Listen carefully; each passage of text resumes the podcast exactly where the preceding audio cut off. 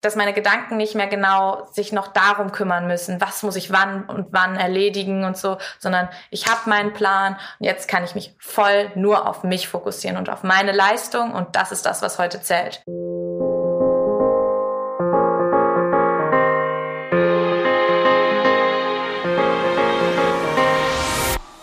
Ja, hallo und herzlich willkommen zu einer neuen Folge des Team Deutschland Podcast, der präsentiert wird von der Sparkassen Finanzgruppe. Mein Name ist Jens Behler und ich freue mich, dass ich hier jeden Monat mit total inspirierenden Sportlerinnen und Sportlern sprechen darf, nämlich den besten Athletinnen und Athleten, die Deutschland so zu bieten hat. Und ja, wie ihr wisst, wir sind noch rund anderthalb Jahre vor den Olympischen Spielen 2024 in Paris. Und deswegen wollen wir hier im Podcast jetzt noch nicht zu sehr im Detail auf Paris eingehen, sondern eigentlich ähm, ja, die besten deutschen Sportlerinnen und Sportler besser kennenlernen äh, und über bestimmte Themen sprechen, die ja vielleicht auch Inspiration für die Menschen da draußen sein können, auch die man in seinen Alltag eben übernehmen kann. Wir sprechen aber auch über soziales Engagement, über schwierige Phasen. Und deswegen freue ich mich, ähm, dass wir heute zum Thema haben, nämlich das Thema Fokus und Konzentration.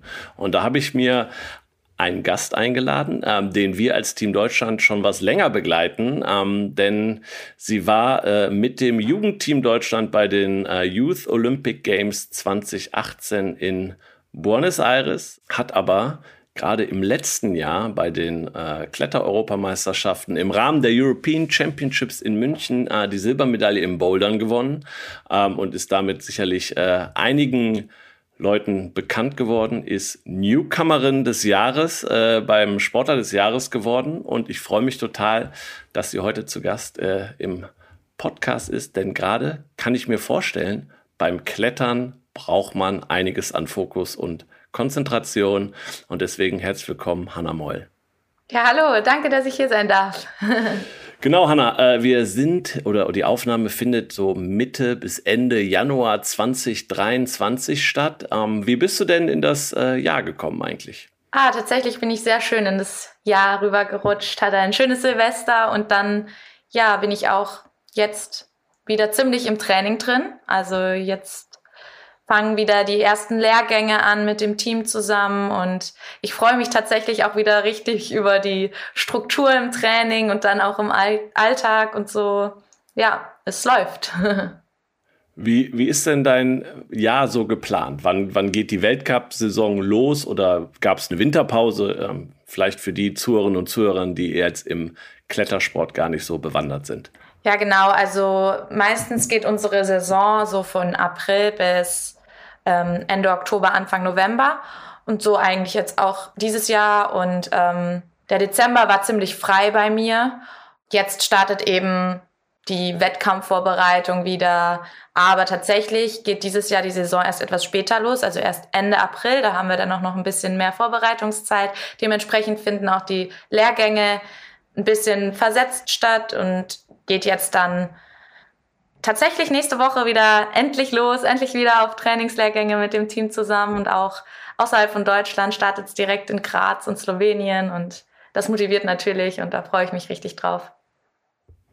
Gibt es denn irgendwelche Highlights, Meilensteine dieses Jahr, wo du sagst, darauf ähm, neben der Weltcup-Saison ähm, richtet ihr euren Fokus? Ja, also dieses Jahr haben wir die WM in Bern und das wird auch der Fokus-Wettkampf sein. Und da möchte ich dann auch meinen Peak haben diese Saison. Das wird auch der erste Quali-Wettkampf für Paris 2024 sein.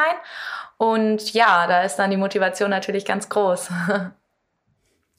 Das hören wir natürlich auch gerne und über das Thema Fokus ähm, sprechen wir nachher auch nochmal und das hat ja sicherlich auch bestimmte, ja nicht nur während des Wettkampfs, sondern wie du jetzt auch sagst, so, man fokussiert sich ja auch schon eine ganze Saison vielleicht auf auf einen Wettkampf und nicht nur in dem Moment, wo man an die, an die Kletterwand geht. Bevor wir darüber aber sprechen, nochmal einen kurzen Blick zurück. Ich habe es im Teaser schon angekündigt. Ähm, ja, du blickst auf ein sehr, sehr erfolgreiches Jahr 2022 zurück. Nimm uns doch noch mal ein bisschen mit. Was hat sich vielleicht geändert bei dir? Ähm, du hast ja deinen Durchbruch geschafft quasi und ähm, erzähl mal, wie das so war.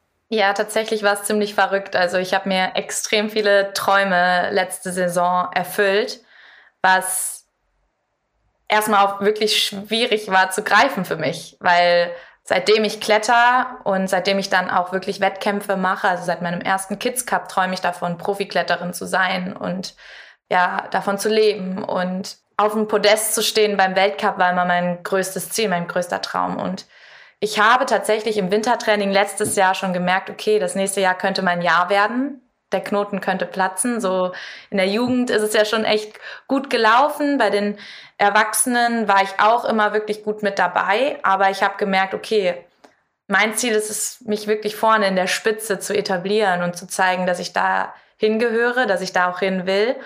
Aber dass es dann wirklich tatsächlich im Endeffekt so gut läuft, damit habe ich selber nicht gerechnet und mich selber überrascht und mir wirklich schon Träume erfüllt. Und ähm, ich glaube ja, dass ich meine Einstellung tatsächlich ziemlich geändert habe zum Wettkampfklettern, was mir dann extrem geholfen hat. Also das ist somit der größte Unterschied zu den letzten Jahren, weil ich wirklich gemerkt habe, dass das genau das ist, was ich extrem liebe, was ich immer machen möchte und dass ich es wirklich für mich mache und mich nicht begrenze in meinen Möglichkeiten, mir da wirklich alles offen halte und das hat mich extrem motiviert im Training einfach zu sagen, okay, ich pushe jetzt meine Limits. Ich möchte schauen, wohin ich kommen kann.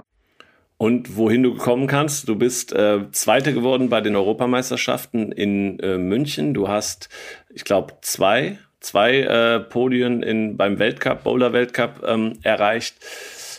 Nimm uns doch nochmal mit nach München. Also ich habe es im Fernsehen gesehen, war sicherlich ein einmaliges Erlebnis für dich, oder? Auf jeden Fall, das war wirklich ein einmaliges Erlebnis und das pusht mich immer noch, wenn ich daran zurückdenke. Also diese ganze Bühne, die Klettern da bekommen hat, war erstmal enorm. Also so ein Auftritt hatte Klettern, glaube ich, bisher noch nie. Und das hat schon mal richtig motiviert. Also da auf dem Königsplatz, die Stimmung war gigantisch, so viele Menschen waren da, alle haben Klettern gefeiert. Ich wusste eben schon davor, weil ich davor eben schon zwei Silbermedaillen im Boulder Weltcup erklettern konnte, dass das ja auch ein Wettkampf ist, der nicht nur emotional vielleicht mega cool sein wird, irgendwie dran teilzunehmen, sondern dass ich auch wirklich da ja was erreichen kann. Aber das hat mich überhaupt nicht unter Druck gesetzt, sondern ich habe mich eigentlich total gefreut, besonders weil es in München war und das auch nochmal einen extra Push gegeben hat, so vor Heimpublikum an Start gehen zu dürfen und meine Liebe mit diesen Menschen teilen zu dürfen. Das hat mir unglaublich viel gegeben. Und ja, ich bin mit einer extrem Zuversicht irgendwie an diesen Wettkampf rangegangen. Also wir hatten extrem intensiven Wettkampf, weil ich bin ja auch in den einzelnen Disziplinen, also Bouldern und Lead, an den Start gegangen und ich hatte wirklich vier Tage hintereinander erstmal Wettkampfgeballer, dann zwei Tage Pause und dann nochmal einen Wettkampf. Und das war schon viel, aber ähm, mit ja der aufregendste Wettkampf, den ich bisher hatte, auf jeden Fall. Auch vor den meisten Zuschauern? Oder gab es das in Weltcup-Stationen schon mal, dass es so viel los ist rundum? Also grundsätzlich ist zum Beispiel der Boulder-Weltcup in München, hatten wir oft, war das eigentlich ähm, mit einer der größten Weltcups, die wir hatten. Das war dann immer im Olympiastadion, auch unter dem großen Glasdach, auch mega, mega toll. Ähm, aber ganz so viele waren da definitiv nicht. Also es ist ja auch nicht nur so, dass es die 5000 Menschen auf diesem Platz waren, die da unglaublich abgegangen sind, sondern auch vor den Bildschirmen. Also das waren ja Einschaltquoten, das hatte Klettern noch nie. Und das hat man auch gemerkt. Also besonders natürlich in der Zeit in München, da bin ich dann ins Café gegangen, hatte nicht mal mehr meine Kletterklamotten an und saß dann da, habe meinen Kaffee getrunken und wurde nach einem Foto gefragt. So, das erfährst du als Sportler eigentlich nicht. Und es war wirklich mal richtig toll irgendwie, dass man auch gesehen hat, was man für einen Einfluss nach außen hat irgendwie. Das, das ist mega schön und das gibt einem auch total viel. Und das hat mich auch total gepusht, eben noch mehr zu zeigen, was ich kann, weil ich halt merke, wie weitreichend irgendwie diese, diese Kraft ist von dem, was man anderen mitgeben kann. Ja, dass sich so viele begeistern lassen. Hey, eine kleine Unterbrechung, aber ihr wisst ja, Unser Podcast wird präsentiert von der Sparkassen Finanzgruppe und darüber sind wir sehr, sehr froh, denn äh, in Deutschland stehen die Sparkassen an der Seite der Menschen und ermöglichen ihnen die wirtschaftliche und soziale Teilhabe. Im Sport engagieren sie sich jährlich mit über 90 Millionen Euro für Vereine, das deutsche Sportabzeichen, die Elite-Schulen des Sports, Team Deutschland und Team Deutschland Paralympics. Und warum? Es um mehr als Geld geht. Und über den Support sind wir natürlich super dankbar und super froh und freuen uns, dass die Sparkassenfinanzgruppe an unserer Seite steht. Und jetzt geht's weiter mit dem Podcast. Dann kommen wir langsam auch zum Thema Fokus und Konzentration. Wenn da jetzt sehr, sehr viele Menschen sind, die ja auch laut sind und ähm, du quasi, also ich habe dich immer nur gesehen, du bist raus und ähm, hast ins Publikum gewunken, hast gestrahlt, aber dann musst du halt an die Wand. Und da musst du dich konzentrieren. Nimmst du dann die Zuschauer, die du, wie du gerade sagst, ja auch begeistern willst, nimmst du die dann überhaupt noch wahr? Oder kannst du die irgendwie komplett ausschalten und siehst dann nur noch die, ja, die Route vor dir? Ja, also ich glaube, das handhaben eigentlich alle Athleten etwas anders und man muss das erstmal für sich auch herausfinden, was da für einen selber passt. Für mich ist es zum Beispiel mega gut, auch wirklich mitzubekommen, was passiert um mich herum Dennoch ist es beim Klettern einfach so, wenn ich an der Wand bin, dann bin ich 100% präsent und 100% bei mir selber. Und dann gibt's nur noch mich und das Problem und mich und die Wand. Von außen bekomme ich schon mit, dass ich angefeuert werde und das pusht mich enorm und ich liebe das. Ich liebe es, wenn die Menge jubelt und so. Aber am meisten genieße ich es dann tatsächlich, wenn ich dann oben angekommen bin. Vorher kriege ich das gar nicht so mit. Also es pusht mich natürlich, gibt mir Flüge und ich kann irgendwie noch mal mehr Power generieren als dann tatsächlich irgendwie alleine im Training. Definitiv.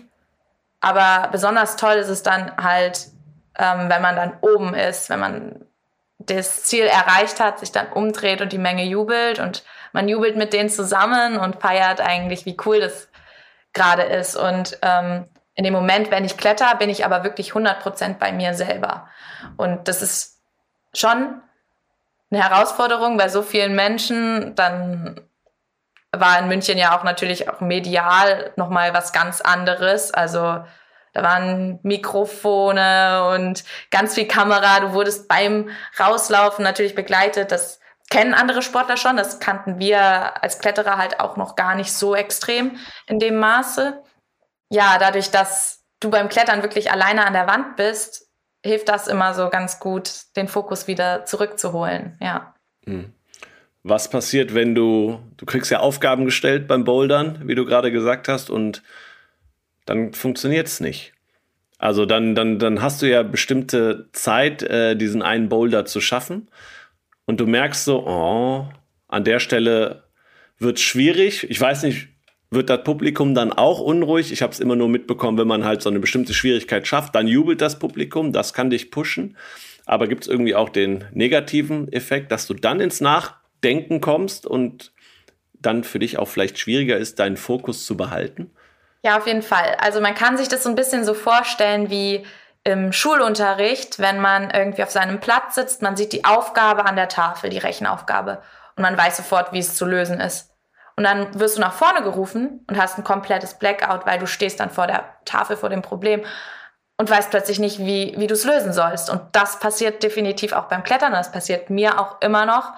Da ist es wirklich dann wichtig, zurückzukommen in die Bubble und sich nicht von außen irgendwie ablenken zu lassen oder irgendwie Druck zu empfinden oder so, weil das einem dann im Endeffekt natürlich nicht hilft, sondern eher wahrscheinlich ins Negative dann irgendwie springt. Und da ist es dann ganz wichtig, nicht sich festzufahren auf diesem einen Weg, weil es gibt so viele Wege zum Ziel. Und genau das ist auch etwas, was ich so sehr am Klettern liebe, weil jeder klettert anders, jeder Boulder ist auch anders und es gibt nicht nur die eine Lösung zum Ziel.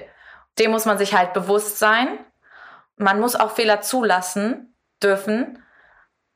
Und dann ähm, daraus lernen und das mitnehmen. Und das, eigentlich ist das auch ein super geiler Prozess, weil ähm, es kann nicht immer alles auf Anhieb funktionieren. Und das ist auch etwas, was ich eben aus dem Klettern grundsätzlich für mein Leben gelernt habe, dass nicht immer alles auf Anhieb funktioniert und dass man aus Fehlern lernt und dann ja das Beste draus macht.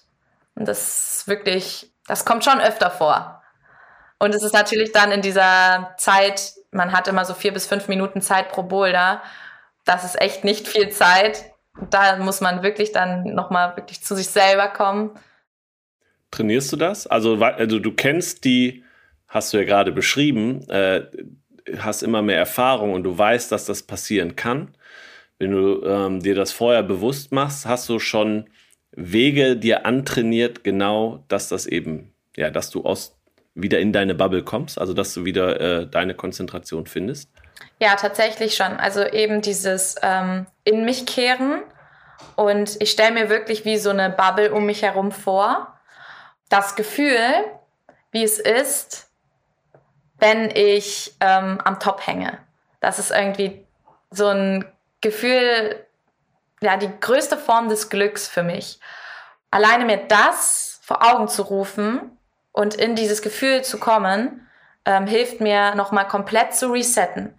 Und dann kriege ich das Strahlen nicht aus dem Gesicht. Und für mich ist das wirklich eine Superpower. Also Grinsen, das ist irgendwie so total natürlich für mich und gibt mir aber auch total viel Power. Und ich merke, wenn ich in diesen Zustand komme, der absoluten Freude, dann kann ich eigentlich keine Fehler machen. Dann habe ich extrem viel Power und dann läuft es. Genau das mache ich mir dann zu nutzen. Und das habe ich aber auch ähm, mit dem Sportpsychologen auch geübt, einfach vor der Saison wirklich in ja diese Situation mir mal vorzustellen, wie es wäre, wenn es dazu kommen würde und einfach nur in diesen Zustand dieser höchsten Form des Glücks zu kommen. Und da, ich glaube, da hat jeder mal irgendwie so ein Ereignis, was irgendwie so ausschlaggebend war, an dem man sich extrem gefreut hat. Und das muss nicht mal irgendwie ein großer Erfolg sein. Das kann auch irgendwie ein Trainingserfolg sein. Das kann auch ähm, nur eine Situation sein, in der man jemand anderen vielleicht glücklich gemacht hat und dadurch total glücklich geworden ist. Ja. Und das ähm, hilft mir total zu resetten und nochmal mit 100% Energie ranzugehen. Jetzt haben wir die Dinge besprochen, die auf der, also vor der Boulderwand passieren. Ähm, Gibt es für dich auch der Wettkampftag beginnt ja schon wahrscheinlich früh morgens. Ähm, hast du da welche äh, Routinen für dich entwickelt, zu sagen, okay, so finde ich meinen Weg, meine Konzentration, meinen Fokus schon auf dem Weg zur Wettkampfhalle, aber vielleicht auch interessant für die äh, Zuhörerinnen und Zuhörer, was passiert eigentlich hinter der Boulderwand, weil ihr tretet ja immer nur einzeln nach vorne ähm, und hast dann dazwischen Pause, gehst nochmal zurück. Gibt es da irgendwelche äh, ja, Sachen, die du machst, um zu sagen, äh, konzentriert zu bleiben? Ja, also tatsächlich ähm, beginnt bei mir die Wettkampfvorbereitung schon bestimmt die Woche vor dem Wettkampf, dass ich mich wirklich darauf vorbereite, darauf freue extrem darauf liegt der Fokus dann. Und am Tag vorm Wettkampf, da fangen, fangen meine Rituale, sage ich mal so an. Also am Abend vorher mache ich mir immer Locken. Das gehört einfach für mich dazu, wie das Taschepacken. Ich lege mir komplett alles raus, was ich am nächsten Tag brauche. Ja, dann versuche ich einfach nur mit kompletter Vorfreude auf den Wettkampf zu schauen und mache tatsächlich auch die letzte halbe Stunde vorm Schlafengehen noch Yoga Nidra. Das ist halt so um mich nochmal komplett zu fokussieren und bei mir selber zu sein. Und da setze ich mir auch so ein Sankalpa, so ein, ja, sage ich mir so ein Mantra vor. Das hilft, hat mir extrem geholfen, mich am Wettkampftag vorher zu fokussieren, weil ich eigentlich immer ein sehr nervöser Mensch bin schon auch immer noch aufgeregt bin, aber das hilft mir halt bei mir selber zu bleiben. Du, du schlä schläfst du dann auch gut oder bist du bist du noch aufgeregt? Ich schlafe dann viel besser. Weil grundsätzlich habe ich auch damit immer, eben immer Probleme gehabt, dass ich am Wettkampftag, also am Tag vorm Wettkampf, eher Schlafprobleme hatte und so. Schlaf ist mir heilig, das trägt zur Leistungsoptimierung bei und ähm, das hat mir extrem geholfen, einfach diesen ruhigen Schlaf zu haben und da auch dann mal mit den Gedanken aber nochmal wegzukommen, auch wegzukommen vom Wettkampf, weil das ist ja etwas, was einem dann indirekt einfach super nervös macht und dann nochmal einfach nur komplett zu mir zu finden, hilft mir dann extrem, dann einzuschlafen. Ich muss kurz nochmal nachhaken, bevor wir auf den Wettkampf. Was ist ein Yoga Nitra? Ich habe keine Ahnung. Ja, ähm, Yoga Nitra, das habe ich mit meiner Trainerin zusammen. Ja, also sie hat mich dran geführt, die Fritze. Und ähm, sie ist halt auch Yoga-Lehrerin. Und Yoga Nitra, das ist der Körper schläft und der Geist, der reist. Also dein Körper, du liegst auf dem Rücken, dann im Bett zum Beispiel ich beim Einschlafen und ähm, dann reist dein ganzer Geist noch einmal durch den ganzen Körper und du kommst extrem zur Ruhe und das hilft mir tatsächlich auch in sehr harten Trainingswochen beim Einschlafen, wenn ich super fertig bin. Auch beim Regenerieren habe ich wirklich das Gefühl, weil so sehr zur Ruhe kommen wie bei Yoga Nidra komme ich eigentlich gar nicht. Das ist eine Art Meditation schon. Ja, das bringt einen total runter. Und da ist wirklich nur noch der Kopf präsent, aber auch nur auf den jeweiligen Körperabschnitt. Also dann reißt man so durch die Finger, Arme und ähm, ja, das hilft extrem. Sehr spannend, ja, nicht, nicht verkehrt. Muss ich mir mal anschauen, ja. wie, wie, wie das geht. Und die Zuhörerinnen und Zuhörer sicherlich auch.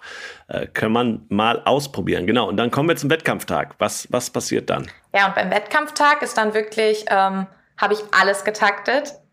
Von Frühstück bis zu meinem Start. Also ich mache mir am Abend vorher eben auch eine richtige Liste.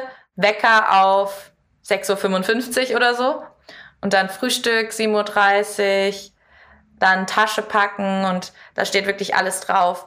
Das hilft mir nämlich extrem, dass meine Gedanken nicht mehr genau sich noch darum kümmern müssen, was muss ich wann und wann erledigen und so, sondern ich habe meinen Plan und jetzt kann ich mich voll nur auf mich fokussieren und auf meine Leistung und das ist das, was heute zählt. Ja, dann kommt man beim Klettern eben, weil man die Boulder und Routen vorher nicht sehen darf und noch nie versucht hat, in eine Isolation, bevor man ähm, vorne tatsächlich auf der Matte steht. Und dann ist man mit allen Athleten in so einem Raum in der ISO-Zone bis zu seinem Start. Und vor seinem Start, fünf Minuten vorher, sitzt man dann in der Zwischen-ISO, das meistens hinter der Wand. Und da kriegt man dann aber schon so ein bisschen von außen mit, okay, was machen die anderen? Man hört die, das Publikum. Da sind dann ein paar Athleten, die eben auch mit Kopfhörern Musik hören, um sich komplett davon abzuschotten. Mich pusht das total, weil ich mir immer denke, okay, wenn ich jetzt höre, der vor mir hat den Boulder geschafft, die Leute jubeln, es ist möglich. Ich kann das auch. Und ähm, das mache ich mir zu nutzen. Ja, meistens ist es dann wirklich so, man sitzt dann die fünf Minuten davor noch auf dem Stuhl und die letzte Minute steht man auf, läuft vor, hinter den Vorhang, bevor man dann raus darf. Und da versuche ich dann wirklich nochmal komplett runterzukommen, mich nochmal komplett auf mich zu konzentrieren, alle Gedanken raus, was unwichtig ist, das halte ich komplett von mir fern und ähm, ja, versuche einfach nur das Klettern zu genießen und auch alles um mich herum zu vergessen. Weil natürlich beim Wettkampf vergleicht man sich, deswegen ist es ein Wettkampf. Aber wenn ich im Wettkampf bin, dann sehe ich nur mich selber und priorisiere mich selber und ähm, versuche meine Bestleistung zu geben. Da ist es egal, wer rechts von oder links von mir klettert und was diese Person gerade macht, weil ich das nicht beeinflussen kann. Ich kann nur meine eigene Leistung beeinflussen. Das habe ich in der Hand. Ja, dann geht es darum, eben da auch vielleicht sich selber nochmal zu überraschen. Das finde ich immer so ganz toll an Wettkämpfen eben, da wirklich die Limits zu pushen. Also du kletterst eigentlich gegen dich und gegen die Wand, gegen die Boulder und nicht gegen die Gegner. Also ähnlich, ich, ein bisschen kann man es vielleicht mit dem Golf vergleichen, also weil die spielen auch mit, ja, mit Gegnern zusammen, aber müssen sich eigentlich konzentrieren, erstmal ihr, ihr Spiel durchzukriegen, weil das ist das alles Entscheidende. Ganz genau. Und mich hat das früher immer eben sehr nervös gemacht, weil man steht eben draußen auf der Matte, hat die fünf Boulder Natürlich sieht man die anderen Athleten nicht, aber man klettert trotzdem gleichzeitig mit denen. Und man kriegt eben mit, was so passiert um einen drumherum. Das kann einen schon unter Druck setzen, wenn man merkt, okay, der eine hat das richtig schnell gemacht, ich schaffe das gerade nicht. Aber das hast du eben nicht in der Hand.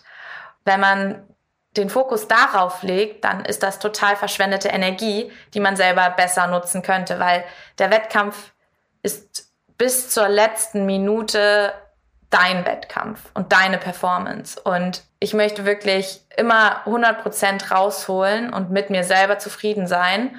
Und das kann ich nur, wenn ich mich wirklich voll auf mich fokussiere und gar keine Energie darauf verschwende, was andere gerade machen. Das ist auch mit das, das, woran ich am meisten gearbeitet habe, auch beim Sportpsychologen. Und dann mit in diese Saison genommen habe und ja, das war geil. Das hat ziemlich gut funktioniert.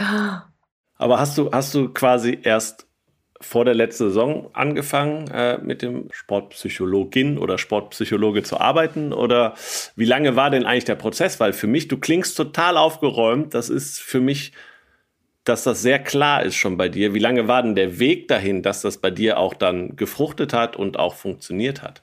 Klettern habe ich schon immer geliebt und ich habe auch schon immer Wettkämpfe geliebt. Dennoch, wie gesagt, war ich eigentlich wirklich immer eine Person, die sehr, sehr, sehr nervös war.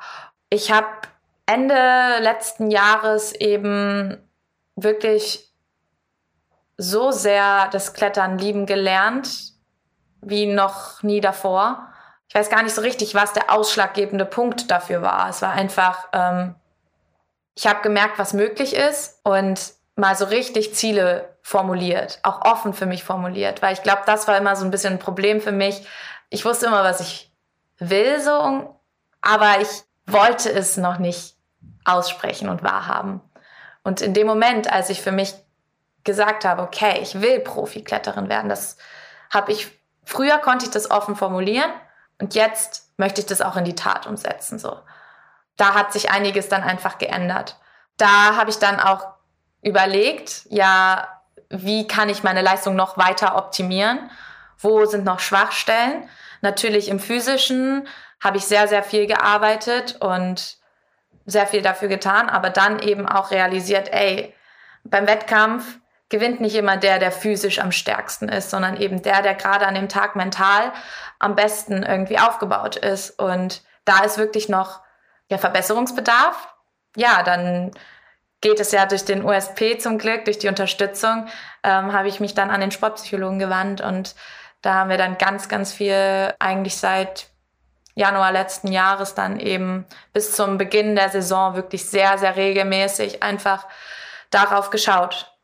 Und das hat mir sehr, sehr viel geholfen. Ja. Okay. Ähm, also würdest du sagen, dass diese Gespräche quasi mehr helfen, vielleicht auch mehr als Musik? Das hast du gerade auch schon gesagt. Also ich andere Athletinnen und Athleten machen das. Das sieht man auch immer im Fernsehen. Fokussierung heißt Kopfhörer an und Musik hören. Ist das gar nichts für dich? Mm, ich bin nicht so der Mensch, der sich komplett abschottet. Also ich brauche ähm, dieses ganze drumherum, diesen, kom dieses komplette Wettkampffeeling schon, damit ich richtig gepusht bin. Ich brauche auch einen gewissen Grad an Nervosität, weil dann bin ich noch mal besser fokussiert. Das kennt ja auch jeder. Wenn man ein bisschen nervös ist, dann ist man präsenter und dann kann man sich besser konzentrieren auch. Und das brauche ich schon, weil wenn ich denke, ich gehe da auf die Matte und äh, ich bin im Training oder so, dann passiert es schon mal, dann passieren eher irgendwie Flüchtigkeitsfehler oder man ist nicht ganz bei der Sache. Und ähm, deswegen möchte ich schon mittendrin sein und das alles schon mitbekommen. Aber dann muss man halt trotzdem dieses gesunde Mittelmaß finden an Fokussiertheit, bei sich bleiben und eben das Ganze drumherum irgendwie aufnehmen und da auch das Beste mit an die Wand nehmen zu können. Da hat es mir auch besonders geholfen, irgendwie so die Sicht auf mich zu ändern, weil da habe ich, ich habe halt schon wirklich früh irgendwie ähm, versucht, mich auf mich zu fokussieren und von außen wahrzunehmen, mich zu sehen. Aber was mir wirklich sehr geholfen hat, ist, sind die Selbstgespräche nicht mehr im Du zu führen, sondern im Ich zu führen und es wirklich selber zu spüren. Weil jeder kennt das, dass man ähm, irgendwie, wenn man mit sich selber redet, aber da ist auch nochmal die Haltung ganz wichtig. Also da habe ich eben diese Haltung zu mir selber irgendwie ganz geändert. Ich bin halt wirklich bei mir selber angekommen. Und ich weiß, dass ich das kann und nicht, dass du das kannst. Und das ist ein ganz, ganz großer Unterschied. Da ist die Zuversicht eine ganz andere. Weil ich bin mir sicher, dass ich das schaffe. Ich habe viel trainiert und das zahlt sich dann auch aus. Und das hat dann extrem viel, einen extrem großen Unterschied gemacht. Total spannend. Äh, sehr, sehr gute Sichtweise. Ist das, sind das Dinge, die dir auch abseits des Sports helfen? Also das, was du jetzt im Sport gelernt hast, hilft das dir keine Ahnung, beim Lesen, beim Lernen, bei, du hast gerade das Beispiel ja mit der Tafel und der Aufgabe schon ähm, genannt. Gibt es irgendwas, wo du sagst, oh, da, da spüre ich das auch außerhalb der Trainingshalle? Ja, total. Also früher beispielsweise in der Schule hat es mir extrem geholfen, mich auf die eine Sache zu fokussieren. auch Prioritäten setzen. Ich glaube, es gibt fast nichts Schwereres im Leben, als Prioritäten zu setzen. Das ist wirklich etwas, was ich durch den Sport gelernt habe, weil ich glaube, es gibt nichts im Leben, in dem ich mich so sehr selber priorisiere wie im Klettern. Das hat auch wirklich momentan so meine größte Priorität und da lege ich den Fokus drauf. Aber ich kann dann eben das auch auf andere Lebensbereiche irgendwie anwenden, wenn ich dann, wenn ich lese beispielsweise, dann bin ich komplett in der Geschichte und in dem Buch und das kann ich dann auch für mich nutzen, um dann runterzukommen. Oder wenn ich dann eben Yoga Nidra mache, meditiere, da ist es einfach wichtig, sich auf die eine Sache zu fokussieren, weil sonst bringt es nichts. Da hat der Sport mir extrem geholfen. Einfach, wenn ich eine Sache angehe, wenn ich gerade irgendwie ein Projekt habe, mich wirklich nur darauf zu fokussieren, weil jeder kennt das, dass man überall ist irgendwie mit den Gedanken. Und wenn man aber wirklich etwas erreichen möchte, dann muss man auch 100 Prozent in diese Sache dann reinstecken. Und das ist schwierig, aber ja, da muss ich sagen, da hat das extrem geholfen. Gibt es denn auch äh, Themen, wo du sagst, was auch wichtig ist, ist Ausgleich? Also mal weg vom Sport kommen und was hast du da für dich entdeckt, zu sagen, okay, wenn ich diesen ich brauche Fokus, ich brauche Konzentration, um auch erfolgreich zu sein.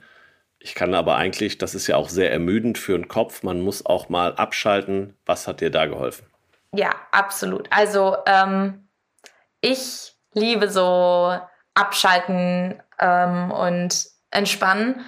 Also es ist eben, finde ich, auch Teil vom Profisportleben irgendwie. Ich sehe es ein bisschen, ja, auch als es meine Pflicht an, mir was Gutes zu tun. Weil ich denke, dass das enorm zur Leistungsoptimierung beiträgt. Eben auch mal abschalten zu können, auch mal Abstand nehmen zu können von dem ganzen ähm, immer, immer 100% Leistung geben. Und da ist es einfach mal wichtig, dass ich auf mein Gefühl vertraue. Da hilft mir dann zum Beispiel extrem lesen. Also ich liebe lesen. Ich lese so viele Bücher und da kann ich wirklich einmal komplett in eine andere Welt eintauchen. Das ist auch noch mal ganz anders als für, also für mich als zum Beispiel Netflix gucken oder so. Da passiert es mir häufiger, dass ich dann vielleicht mal zum Handy greife oder so und da eben dann überhaupt nicht den Fokus drauf legen kann. Und beim Lesen, da schaffe ich es wirklich, mich komplett zu entspannen und mal an nichts denken zu müssen und in einer ganz, ganz anderen Welt sein zu können. Und das ist wirklich etwas, ja, was mir total hilft, dann auch mal da rauszukommen. Wie gesagt, auch schlafen ist total wichtig. Ich finde, da muss man auch total aufs eigene Gefühl vertrauen. Manchmal habe ich wirklich Tage, da brauche ich nur sieben, acht Stunden Schlaf. Manchmal merke ich aber, boah, nee, heute kann ich nicht so früh aufstehen. Heute kann ich nicht strebsam um 8 Uhr mich dahinstellen, mein Yoga-Programm machen, sondern ich brauche jetzt noch den Schlaf. Und dann gönne ich mir das auch, weil wir sind alles, alle nur Menschen und da ist das auch einfach Teil davon und sich auch mal eingestehen zu dürfen, okay, ich darf jetzt auch mal langsam machen. Das Leben muss nicht immer schnell, schnell sein. Das ist ganz, ganz wichtig, da auch mal rauszukommen. Und da hilft mir dann auch total mal meine zwei Ruhetage zu haben in der Woche, da wirklich gar nicht in die Kletterhalle zu gehen. Ich liebe die Kletterhalle, das ist mein zweites Zuhause, definitiv. Aber ähm, an diesen zwei Rest-Days versuche ich wirklich einfach mal rauszugehen. Ich gehe sehr gerne Kaffee trinken mit Freunden und so, probiere die neuesten Kaffees aus, ähm, backe total gerne, lese eben und ja, versuche was wirklich ganz anderes zu machen. Das gibt dann auch neue Motivation fürs nächste Training. Ja, äh, nochmal eine kleine Unterbrechung, bevor wir über Paris mit Hannah sprechen, nämlich ja, um einen kleinen Werbeblock in eigener Sache einzustreuen. Und zwar ähm, Klar, hört bei den Kolleginnen und Kollegen vom Team Deutschland Paralympics Podcast rein. Aber auch wenn ihr mehr zu Hanna wissen wollt, äh, wir haben auf dem YouTube-Kanal von Team Deutschland haben wir drei Videos von Hanna. Und zwar ähm, eins, äh, wo wir sie schon während der Olympischen Jugendspiele in Buenos Aires 2018 äh, begleitet haben. Aber vielleicht sogar noch interessanter für euch, wir haben zwei Trainingsvideos mit Hanna aufgenommen unter dem Motto Team Deutschland Trainingshelden. Ähm, haben wir, glaube ich, einmal Push-Ups gemacht äh, oder Klimmzüge und einmal ein äh, Core-Training. Also guckt da mal rein ähm, und lasst euch inspirieren, ähm, dass ihr vielleicht auch, wenn ihr klettert, ähm, da ein bisschen besser werdet. Genauso noch ein kleiner Hinweis und zwar hat Hanna ja gerade Fritze erwähnt. Das ist ihre Trainerin und die hatten wir auch schon zu Gast beim Trainer in Sportdeutschland Podcast. Auch den findet ihr auf allen Podcast-Plattformen. Auch das total spannend. Ich glaube, Hanna und Fritze, ähm, das ist ein super Team, Trainerin und Athletin und da kann man sich auch nochmal, ja, kann man sich inspirieren lassen von diesen Geschichten. Also hört da auch mal rein. Ansonsten geht's jetzt weiter. Wir wollen ein bisschen äh, gegen Ende unseres Gesprächs auch schon mal in die Zukunft blicken und vielleicht den, wie weit liegt denn die oder liegen die Olympischen Spiele 2024 in Paris in deinem Fokus, wenn wir schon von Fokus sprechen? Ähm, du hast erzählt, die Olympia-Quali geht für dieses, also geht dieses Jahr für euch auch los. Ähm, du warst bei den äh, Jugendspielen in Buenos Aires, äh, durftest da quasi schon ein bisschen Olympialuft schnuppern. Das ist aber jetzt auch schon äh, ja über vier Jahre ähm, wieder her. Du hast die ähm, Quali äh, zu den Spielen in Tokio ähm, verpasst. Ähm, ich weiß gar nicht, wie sehr du da schon dran geglaubt hast oder gesagt hast, okay, das kommt eigentlich noch ein Ticken zu früh. Wie sieht's aus? Wie äh, groß ist der äh, Olympiatraum bei dir? Also der Olympiatraum ist sehr, sehr groß. Das ist irgendwie wirklich so mein größter Kindheitstraum, würde ich sagen, dass ich mir den schon im Kleinen mit den Youth Olympic Games in Buenos Aires erfüllen konnte. Ist da bin ich unendlich dankbar und super glücklich. Aber die Teilnahme an den großen Olympischen Spielen, das ist wirklich so mein größter Traum bis jetzt. Und ähm, da tue ich auch wirklich alles für und das motiviert mich total im Training.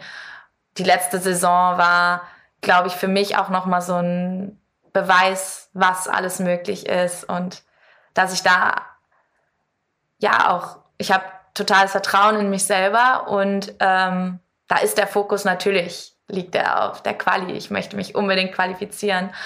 Ähm, das wäre der größte Traum. Und tatsächlich auch vor Tokio lag mein Fokus schon eher auf Paris. Also Tokio wäre enorm toller Karrierestart gewesen, definitiv. Aber auch da wusste ich schon, okay, Paris, das, da bin ich dann so im guten, perfekten Alter. Da liegt der Fokus definitiv drauf und hat es äh, äh, nochmal ein bisschen extra Schwung und Motivation gegeben. Ich glaube, im Klettern haben sie ja den Modus geändert. Äh, in Tokio gab es noch Olympic Combined aus allen drei Disziplinen, also Speed, Lead und Bouldern. Und jetzt haben sie eigentlich Speed daraus gelöst, äh, gibt es einen eigenen Wettkampf und dann gibt es nur noch einen Combined aus Lead und Bouldern. Und das sind ja, wenn man so ehrlich ist, dann auch eher deine Stärken als das Schnellklettern. Richtig, also ähm, Tokio, das war eben auch nochmal so ein Ding. Also für Tokio ähm, hatte ich nur diesen einen Wettkampf, die Europameisterschaft, um mich dafür zu qualifizieren. Und da bin ich wirklich ganz, ganz, ganz knapp ähm, dran vorbeigeschrammt, weil die Wettkämpfe davor, da bin ich eben nur im Bouldern an den Start gegangen und gar nicht in den anderen Disziplinen. Ähm, und hatte eben nur deswegen diese eine Möglichkeit. Und alleine zu sehen, dass das auch möglich gewesen wäre, hat mich extrem motiviert. Aber da war eben noch dieser Speed-Aspekt und das ist definitiv nicht meine Disziplin. Ich finde es total beeindruckend, was die Speed-Athleten da an die Wand bringen. Aber ja, das, da bin ich schon echt super dankbar, dass in Paris wir jetzt zwei Medaillen bekommen. Und ja, Lead und Bouldern, das sind meine Kerndisziplinen. Da könnte ich mich, wenn ich ehrlich bin, auch gar nicht entscheiden, welche Disziplin ich lieber machen würde. Deswegen bin ich ganz froh, dass es diese Kombination gibt ja, das motiviert total im Training, sich darauf fokussieren zu können, das zu machen, was man am meisten liebt, dann das auch repräsentieren zu können. Das wäre das Größte. Ja, okay. Ich habe äh, zwei äh, Sätze mitgebracht äh, als kleines Spiel, äh, die du äh, vervollständigen kannst, hoffentlich, und zwar mit Blick auf die Olympischen Spiele in Paris. Also, wenn ich an Paris 2024 denke, dann. Dann kommt Riesenfreude auf. Ja, mega der Ansporn, Motivation und hoffentlich das Jahr der Träume. Als Athletin wünsche ich mir in Paris Olympische Spiele, die einfach ein Fest der Emotionen werden und eine riesengroße Party, die alle zusammen feiern. Ich glaube, das wird super inspirierend und ein Traum. Sehr gut. Wir hoffen, äh, dass du, ähm, ja, dass der Traum für dich in Erfüllung geht und wünschen dir natürlich ganz, ganz viel Erfolg auf dem Weg dahin. Ähm, viel Gesundheit auf jeden Fall. Das ist das Wichtigste. Ähm, und dass du dieses Jahr deine Ziele erreichst, die du dir gesetzt hast, mit deinem Fokus, den du uns so wunderbar äh, heute erklärt hast, was ich total äh, spannend und faszinierend finde. Du kannst zum Abschluss jetzt nochmal, du hast es natürlich zwischendurch immer schon mal durchklingen lassen, wie sehr du Klettern liebst. Äh, mach doch hier nochmal Werbung für deinen Sport. Warum sollte jeder mal in die Kletterhalle gegangen sein und vielleicht das auch zu seinem oder ja, zu seinem Sport machen? Also Klettern ist für mich wirklich die größte Liebe und die größte Form des Glücks. Und ich glaube auch die natürlichste Art und Weise, mich fortzubewegen. Und ich meine, wer kennt es nicht? Wer ist noch nie geklettert? Als Kind ist, glaube ich, schon jeder irgendwie auf den Baum geklettert. Und das ist total natürlich und ist einfach super vielseitig und jeder kann es machen. Und ich glaube, dass ganz viele eben auch da ihre Liebe drin finden können. Und ich hoffe das. Ich hoffe, dass sich viele dafür begeistern lassen einfach mit Freunden in die Kletterhalle zu gehen und an Problemen zusammenzuarbeiten. Ja, ich wünsche da allen viel, viel Spaß. Ich glaube, das ist ein ganz toller Sport und da kann jeder irgendwie seine Freude dran finden. Vielen, vielen Dank. Äh, ich glaube, das kam da draußen an. Hanna, vielen Dank, dass du zu Gast warst und uns hast teilhaben lassen an deiner, an deiner Geschichte, an deinem Weg, wie du, ja, wie du deinen Fokus, die Konzentration beim Klettern findest, was das ähm, auch für dich im Alltag bedeutet ähm, und was drumherum noch wichtig ist, dass du eben an der Boulderwand deine Leistung bringen kannst. Ähm, total spannend und danke, dass du zu Gast warst. Ja, danke, dass ich hier sein konnte. War cool.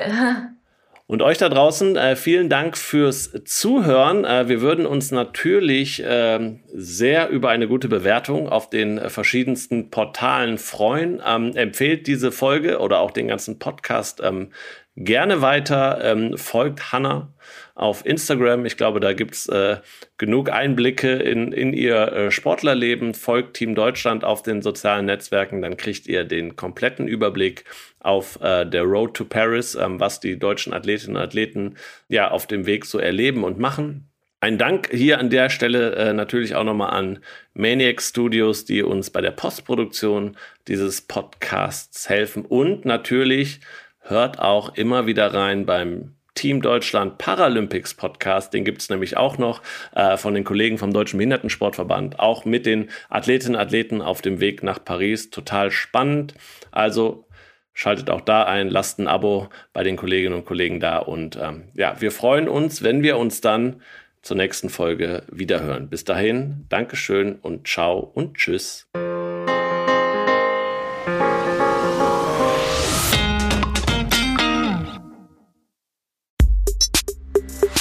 Der Team Deutschland Podcast ist eine Produktion von Maniac Studios.